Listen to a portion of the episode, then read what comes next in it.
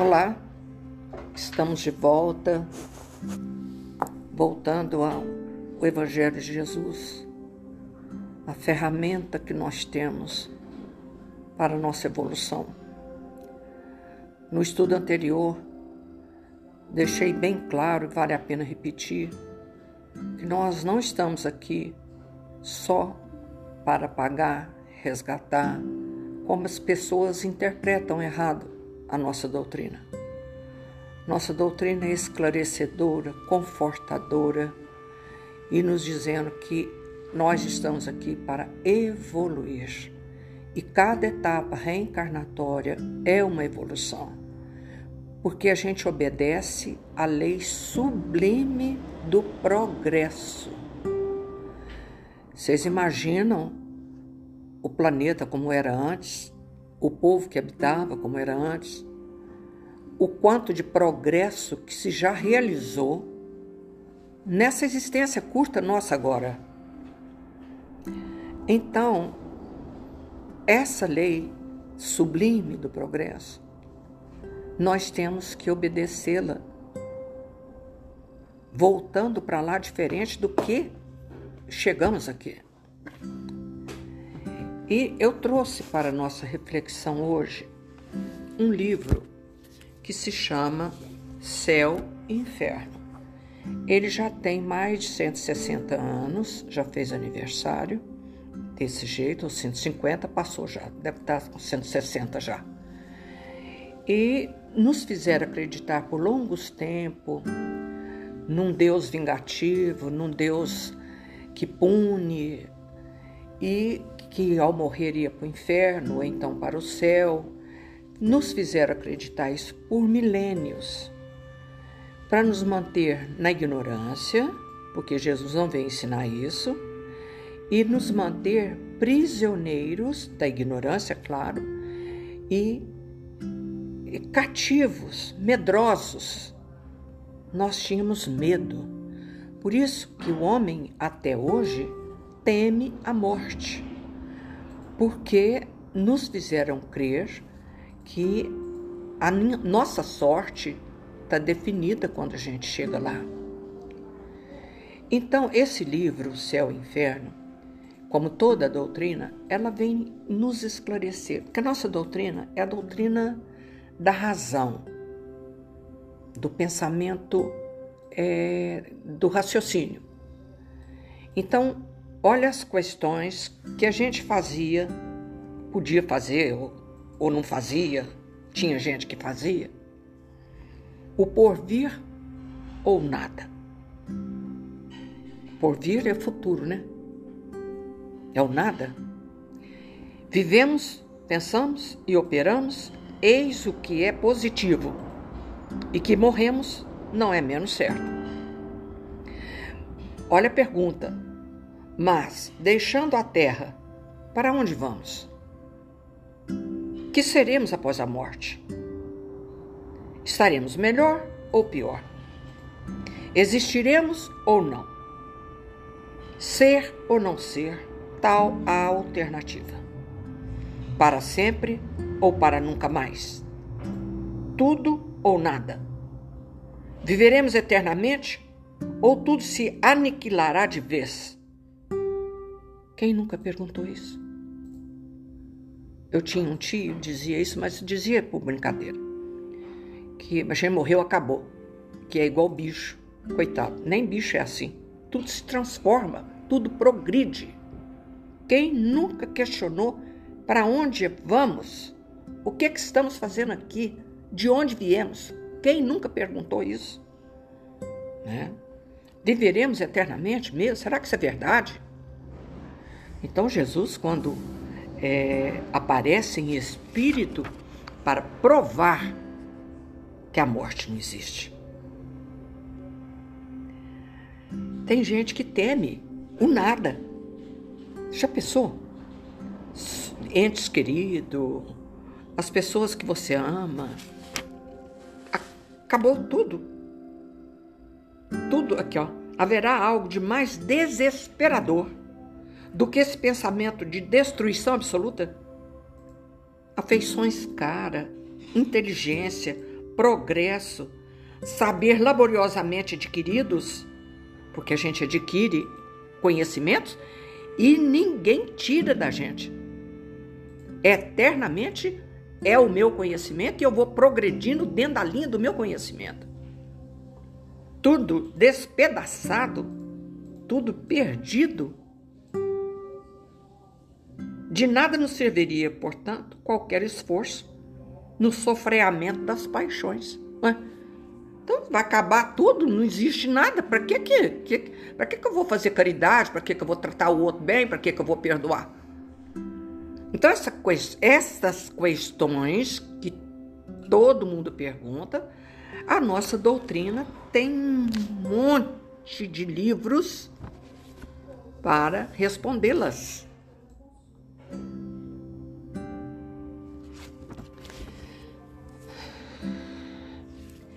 Aqui nesse livro eu comecei ali, mas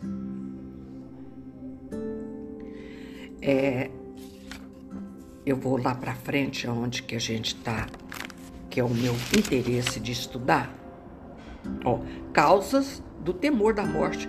Por que, que a gente teme a morte? O nada. Coisa horrorosa. Meu Deus do céu.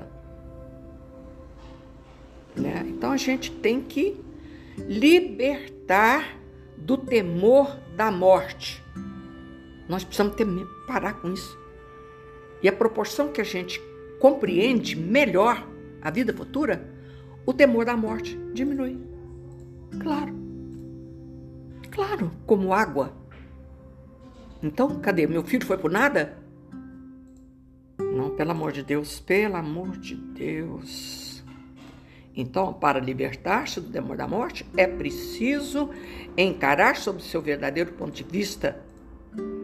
Isto é, é ter penetrado pelo pensamento no mundo espiritual, fazendo dele uma ideia exata quanto possível, o que denota, da parte do espírito encarnado, um tal ou qual desenvolvimento e aptidão para desprender-se da matéria.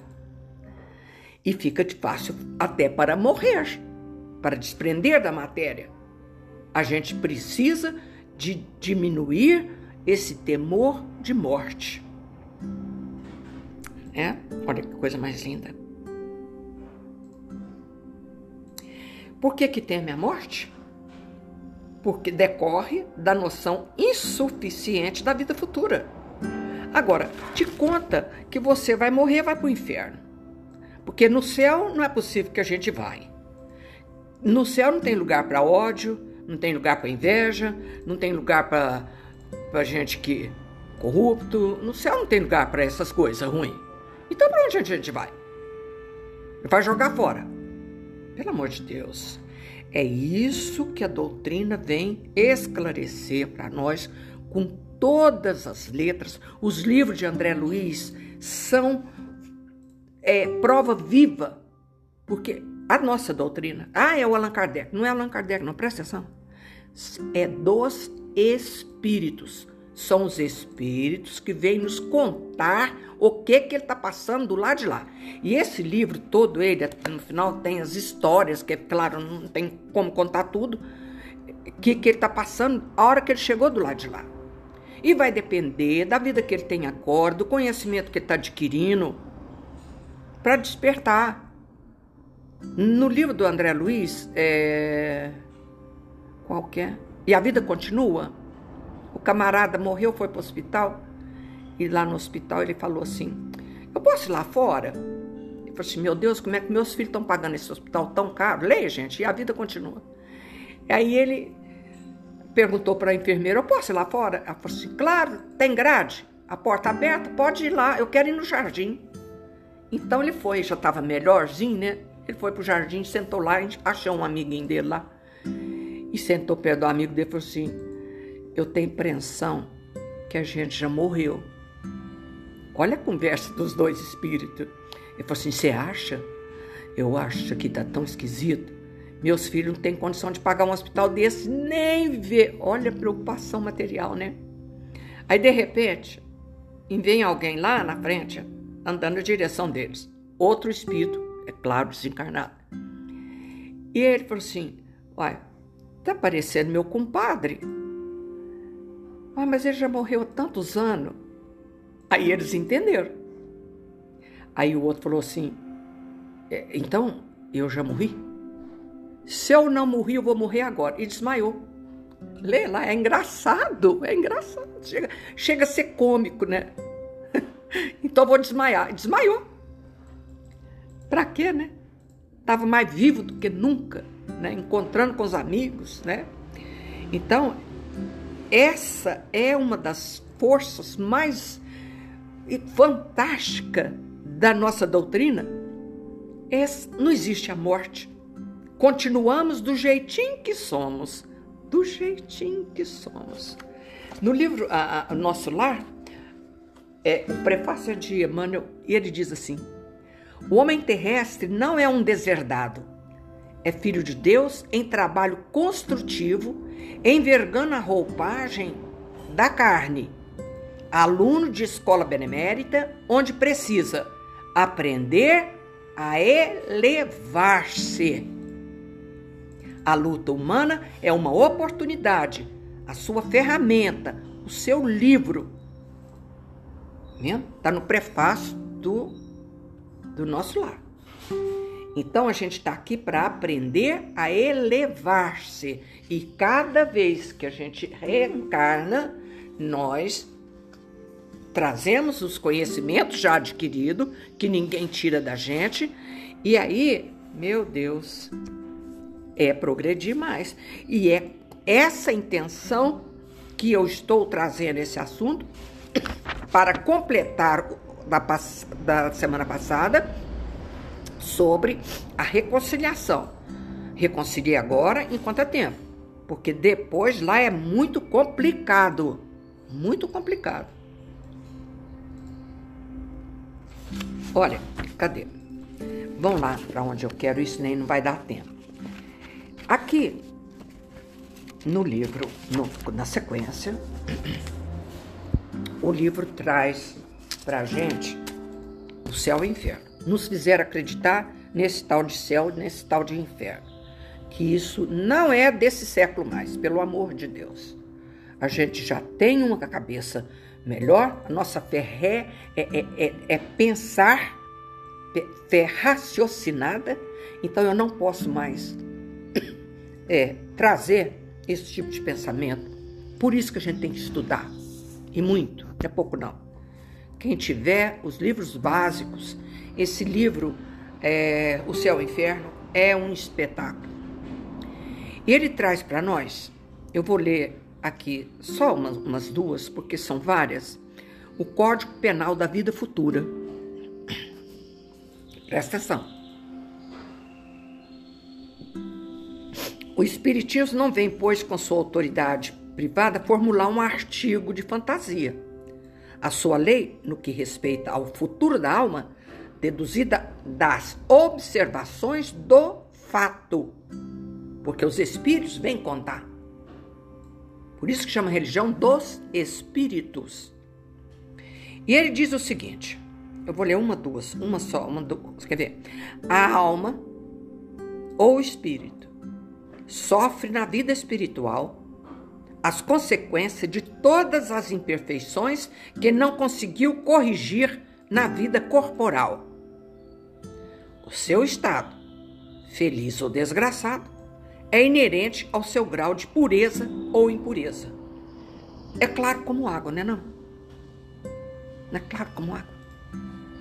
Então a gente está aqui no planeta Terra, convivendo na família, que a gente acha que essa família não é minha, não. Cadê a minha família? Cadê a minha família? Você acha que você é, é um, o coitadinho que nasceu na família errada. Não nasceu, não. Cada um de nós está na família certa, no lugar certo, para a gente evoluir. Então, claro como água. Não tem Deus castiga, não tem céu, não tem inferno. O que, que é inferno, gente? O inferno você carrega dentro de você, com seus ódios, com suas imperfeições, com as suas corrupções, tudo de ruim. Tá dentro da gente. E para onde eu vou? Quando eu morrer? Se eu sou tudo isso, eu vou procurar os meus afins. Como diz o Haroldo, o inferno tá, tem 400, 500 mil espíritos vibrando ódio, vingança. E por que, que eu tô lá? Porque eu penso a mesma coisa, que eu sinto a mesma coisa. Isso é inferno. É isso que é inferno. Mas, pelo amor de Deus, não estamos lá eternamente. Porque todo defeito será sugado pela esponja do tempo. Olha que coisa maravilhosa. Todo defeito. Então a gente está aqui, vamos lembrar disso sempre, para evoluir. Mas não é daqui cinco encarnações, dez encarnações, não. Agora!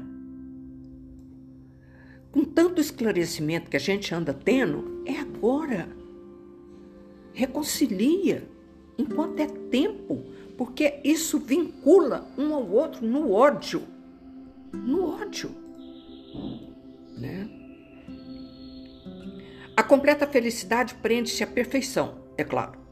Isto é, a purificação completa do espírito, e toda imperfeição é, por sua vez, causa de sofrimento e privação de gozo, do mesmo modo que toda perfeição adquirida é fonte de gozo e atenuante de sofrimento. Pronto. Por que, que eu estou sofrendo? Porque não tem uma coisa que mais faz o espírito sofrer. É o ódio, o não perdão, a inveja, o ciúme. O espírito é tão, ele é tão astuto, inteligente. Quem, quem lê Libertação, quem lê Libertação, ele tinha que ler junto com esse livro aqui. Libertação traz a história de um espírito líder, inteligentíssimo, perverso, que tinha uma legião de espíritos, como ele mesmo, que ele comandava, para fazer as maldades aqui na terra porque nós atraímos pelo pensamento. Lembra? Pensamento e vida? Você tem a vida que você pensa.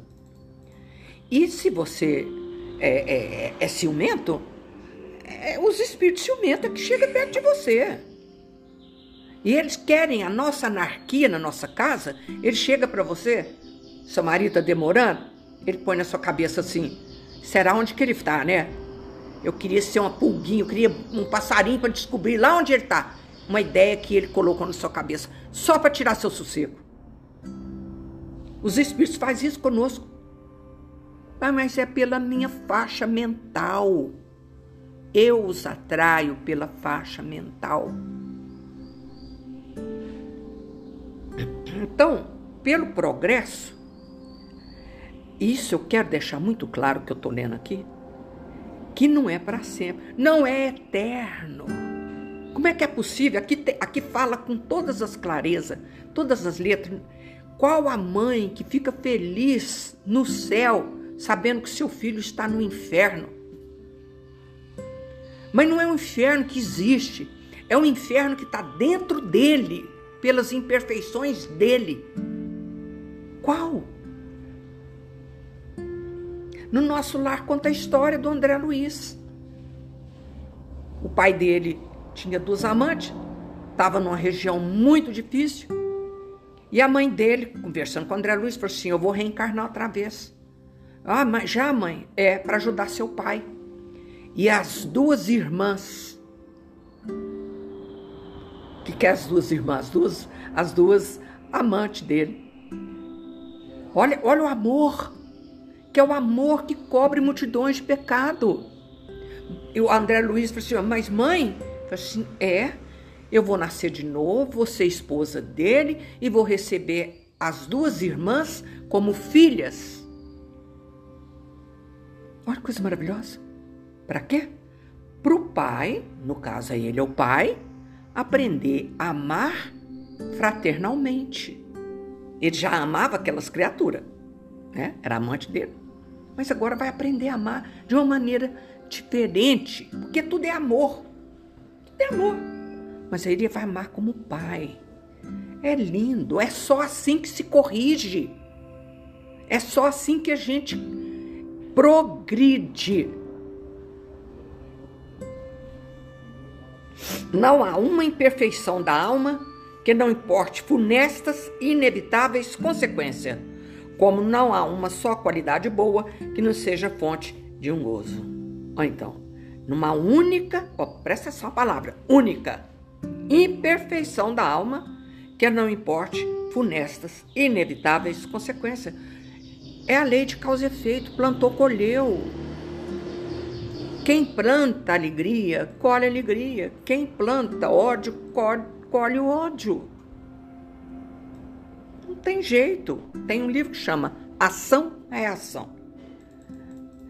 É outro livro que tinha que ler junto com esse aqui, porque é, é, é os assuntos são parecidos. Né?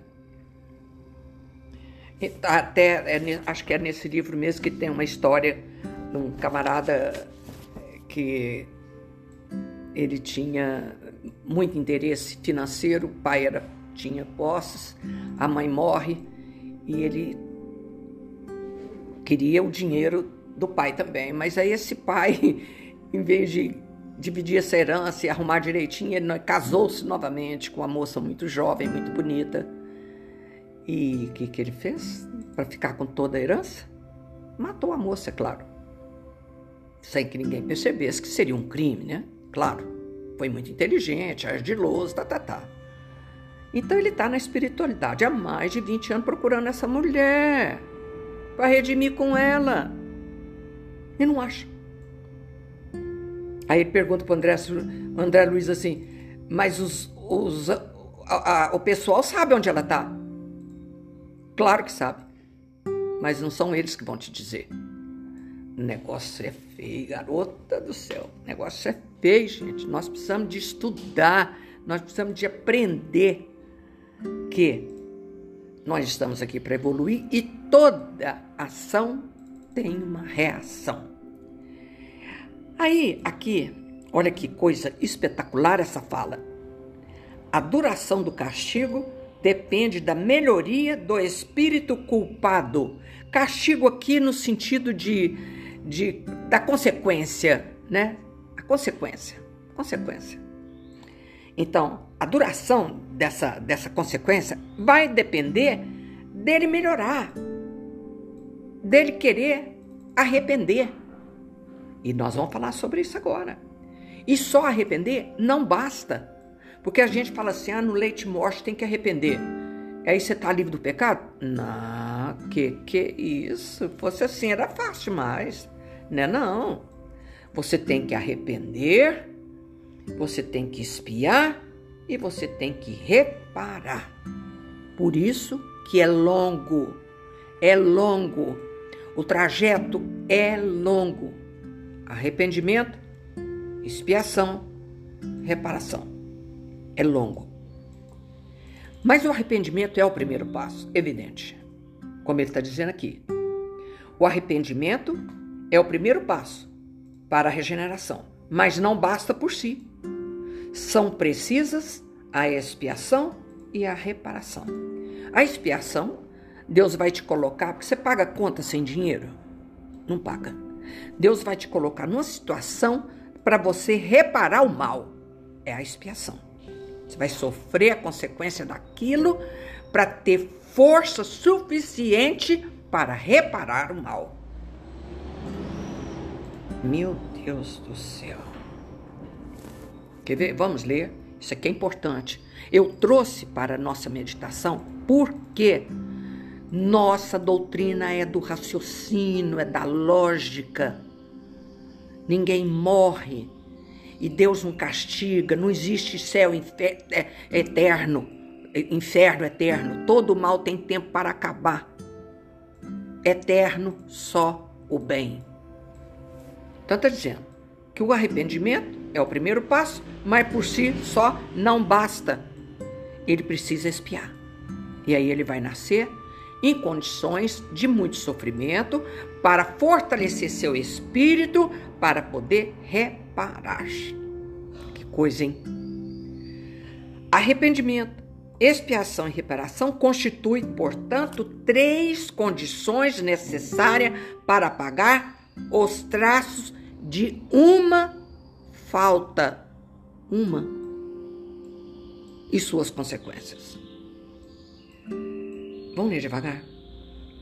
Arrependimento, expiação, reparação constitui, portanto, três condições necessárias para apagar os traços de uma falta e suas consequências. O arrependimento suaviza os travos da expiação, abrindo pela esperança o caminho da reabilitação. Mas só a reparação, contudo, pode anular o efeito, destruindo-lhe a causa. Do contrário, o perdão seria uma graça e não uma anulação. Entendeu? Isso aqui é o perdão divino. A oportunidade que ele nos dá de reencarnar outra vez, expiando, que expiação é muito sofrimento, expiando, para depois ter condições de reparar. Só a reparação com todo, cadê? Só a reparação, contudo, pode anular o efeito, destruindo-lhe a causa. O arrependimento pode dar-se por toda parte, em qualquer lugar. Se for tarde, porém, o culpado sofre mais tempo. Tá, viu? Reconcilia enquanto é tempo. E Jesus fala assim: reconcilia depressa. Depressa. Porque não. Presta atenção, você não sabe se está vivo amanhã. O arrependimento pode dar em qualquer parte, tanto encarnado como desencarnado. Mas se demorar, o culpado sofre por mais tempo. Meu Deus do céu. Até que os últimos vestígios da falta desapareçam, a expiação consiste nos sofrimentos físicos e morais que eles são consequentes, seja na vida atual, seja na vida espiritual, após a morte ou ainda em nova existência corporal. Porque tem problemas, situações que ele lesa o perispírito, o suicídio, por exemplo. Ele lesa o perispírito, ele precisa de corrigir, ele precisa de dar, consertar o perispírito através a doença vem para isso, consertar aquela região lesada para depois ele ter condição de reparar. Ele não pode reparar se ele não tem condições. Olha o tanto que Deus é magnânimo, o tanto que Deus, a misericórdia divina é grande. Ele me dá a oportunidade de ter força para reparar o mal que foi feito. A reparação consiste em fazer o bem àqueles a quem havia feito mal. Ó, evidente. Se você fez mal a determinada pessoa, vai pagar para quem? Para aquela pessoa. Por isso que Jesus fala: os inimigos são de sua própria casa. É a oportunidade que Deus nos deu de conviver uns com os outros, fazer silêncio quando é necessário, entender que o outro também sofre na, na, nas intemperanças dele, né? Cadê? É, na vida espiritual ou ainda numa nova existência corporal. Quantas aberrações, quanto sofrimento, quantas coisas que a gente vê mas presta atenção. É falta de caridade você falar assim ou pensar o que, que essa criatura fez para merecer uma coisa dessa. Coisa horrorosa. Isso é falta de educação e falta de caridade. Nós visitávamos na época, eu, dona Ana, uma, uma mulher.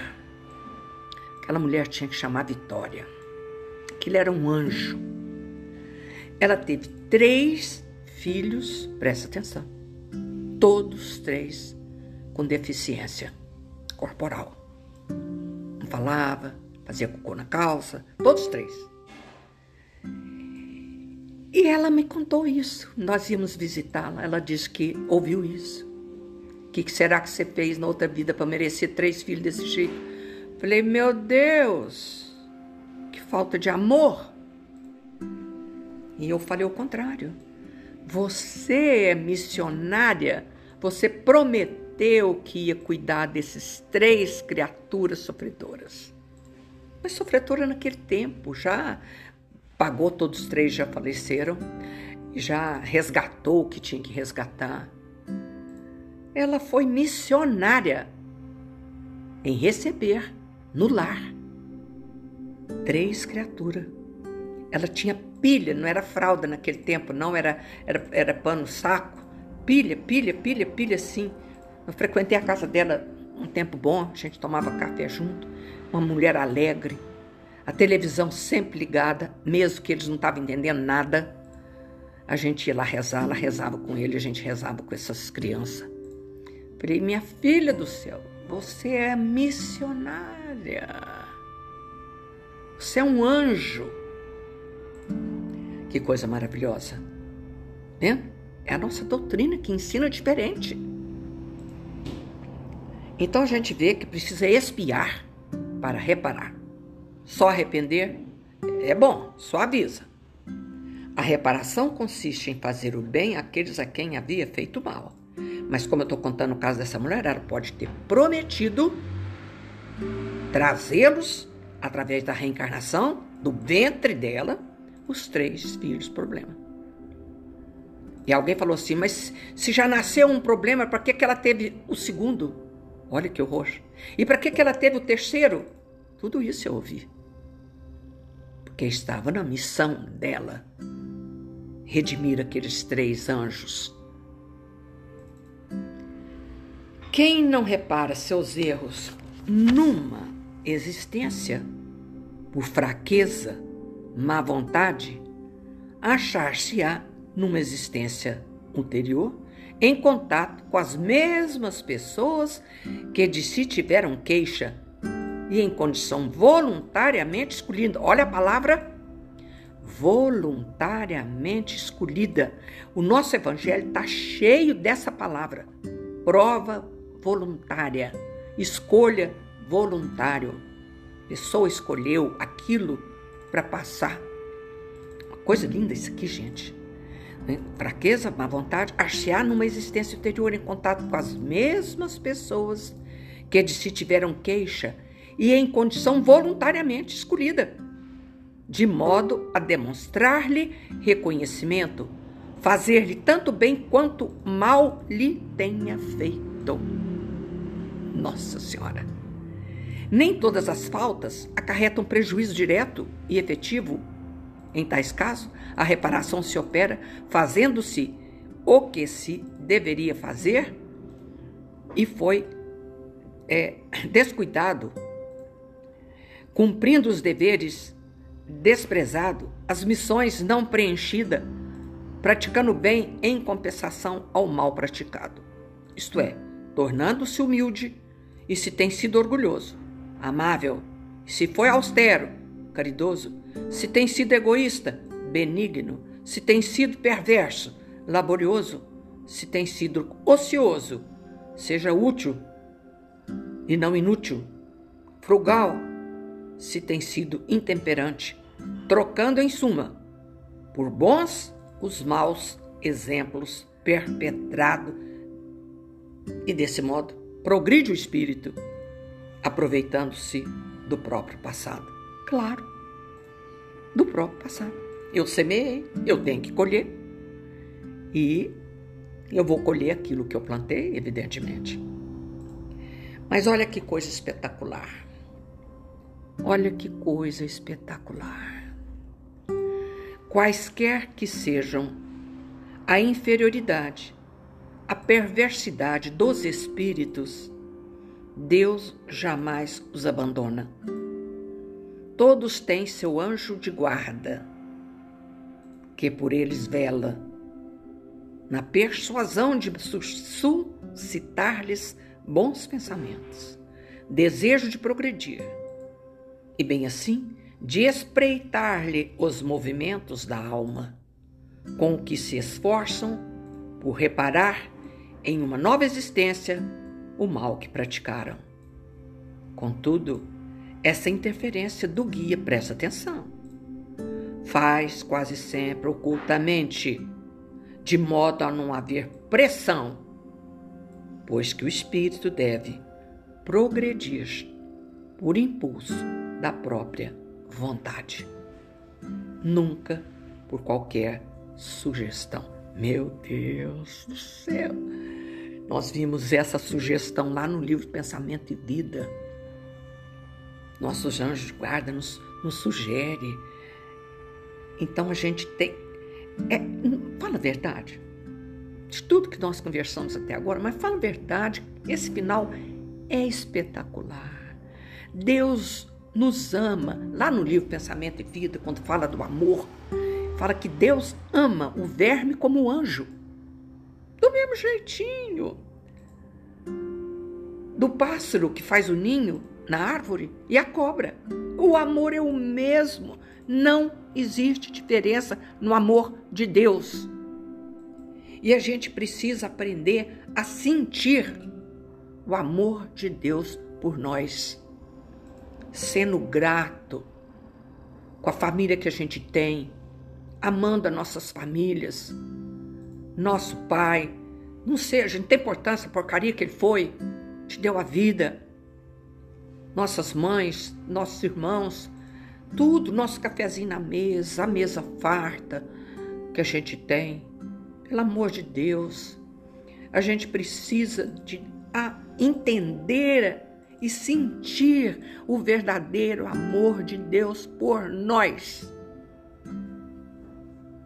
Porque Jesus, presta atenção, eu vou ler só um pedacinho do Evangelho. Esse, esse trechinho aqui é, é emocionante. É emocionante. Sou o grande médico das almas e venho vos trazer o remédio que deve curá-las. Os fracos, os sofredores, os doentes são meus filhos prediletos e venho salvá-los. Vinde a mim, pois, todos vós que sofreis, estáis sobrecarregados e sereis aliviados, consolados. Estou com vontade de chorar. Presta atenção. Seja qual for o sofrimento, eu li tudo isso que eu queria ler para a gente entender que não existe inferno.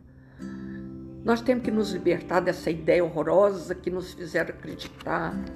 A gente ajoelhar na, na igreja, antigamente, eu vim da igreja, se ajoelhava, batia no peito, minha culpa, minha culpa, minha culpa, minha máxima culpa. Quem é de igreja lembra disso. Para quê? Por quê? Eu não tenho culpa de nada. Sabe por quê? Eu era ignorante. Eu era ignorante. Agora que Jesus veio nos trazer, ó, eu vim para os fracos, sofredores, os doentes. Venho salvá-los. Vinde a mim, se você está sobrecarregado, eu vos aliviarei, consolarei. Então não tem outro caminho, é Jesus. É Jesus. De encontro a Jesus. Não tem medo de fazer o bem. Renovação e amor que eu tinha pego para ler aqui também não tem jeito não. Não vos canseis de fazer o bem, disse Paulo. Não cansa de fazer o bem. E primeiro para mim, estuda, se entrega ao Evangelho. Quando você for ler o Evangelho, olha, olha uma sugestão de um espírito que não quer o bem da gente. Você vai pegar o Evangelho para ler, ou um livro, esse, por exemplo, Céu e Inferno. Ele fala para você assim no seu ouvido: Lê isso não, você não vai entender nada, você é burra. Você acredita nisso? Você acredita? e você empurra o livro assim, não vou ler esse livro, não, não entendo dele, não sou burro demais. Você repete as mesmas palavras dele. Ele não quer que a gente evolui. O Gasparzinho. Mas Jesus quer me pôr no colo. Então, quando você for ler o Evangelho, qualquer outro livro que você tenha, fala com seu anjo guarda, me ampara, me proteja, Abre a minha cabeça para o entendimento. Não fala nunca que você é burra, nunca, porque não é suas palavras. Não são suas palavras. Não são. É para a gente desistir do Evangelho.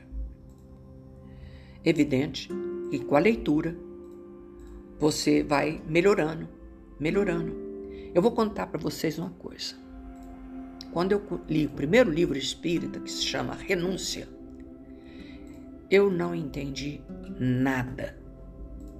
Não entendia nada. Eu não sabia se eu ia no dicionário, se eu lia o livro. Se eu ia no dicionário, se eu ia o livro. Mas eu insisti e li o livro até acabar. Enriqueci meu vocabulário. Já li três vezes. Eu li a primeira vez, eu tinha 18 anos, depois lá para os 30 e tantos, depois mais para frente. Aí eu tinha condição de ler, porque eu já estava com o dicionário da cabeça, né? É isso que a gente está fazendo, não sabe? Vai lá, busca no dicionário, procura entender as palavras, saboreando-as. Saboreando-as. Porque mano não brinca, não. Ele fala cada palavra que você tem que ir no dicionário mesmo. E eu vou. Então, fiquem com Deus. Amo vocês. Pelo amor de Deus, no fundo do coração, mas no fundo do meu coração, no fundo, fundo, fundo. Tira dos seus corações, da sua mente, a ideia do nada, a ideia do castigo eterno. Tira. Haroldo sempre fala isso. Para entrar coisa nova, precisa tirar a velha. Se você for ler isso aqui com seus pensamentos de vidas passadas, antiga, de mil anos atrás, você não vai entender mesmo. Então, primeira coisa, esvazia sua mente para deixar o Evangelho de Jesus com essas palavras mais sublimes do mundo. Vinde a mim, vós que estáis sobrecarregado, que eu vos aliviarei. Ele não vai tirar o problema, mas vai me dar o alívio para que eu possa enfrentar as coisas. Vocês ficam com Deus onde quer que vocês estejam. Que Jesus, no seu infinito amor, envolva todos os corações, longe, longe, longe, longe, longe, que precisa do Evangelho tanto quanto eu. Não tem diferença nenhuma. Igual aquela senhorinha. Vera, mas você é igual a nós? Falei, igual para pior, minha filha. Não é porque eu leio, que eu estudo, que eu sou melhor. Meu compromisso ainda é maior, né? Então vamos agradecer a Deus, nossos anjos de guarda, a proteção que nos dá para curar nossos, nossas doenças físicas, espirituais. Ó, sou o grande médico das almas e do corpo também, porque é a alma doente que adoece o corpo. Fiquem com Deus, que Jesus abençoe, que a luz do Divino Mestre envolva-nos a todos. Eu vou repetir: tira da sua cabeça as coisas antigas que você ouviu no passado. Nada e o inferno eterno. Não existe. Não tem filho que fica no céu sabendo a mãe no inferno. Não existe. Não é só mãe, não. Filho também trabalha pela mãe. Fiquem com Deus, que Jesus abençoe, que a luz do Divino Mestre nos envolva a todos. Ave Maria, cheia de graças, o Senhor é convosco. Bendita sois vós entre as mulheres, e bendito é o fruto do vosso ventre, Jesus. Santa Maria, Mãe de Jesus, rogai por nós, pecadores agora e na hora de nossa morte. Amém. Amo vocês onde quer que vocês estejam. Fiquem com Deus.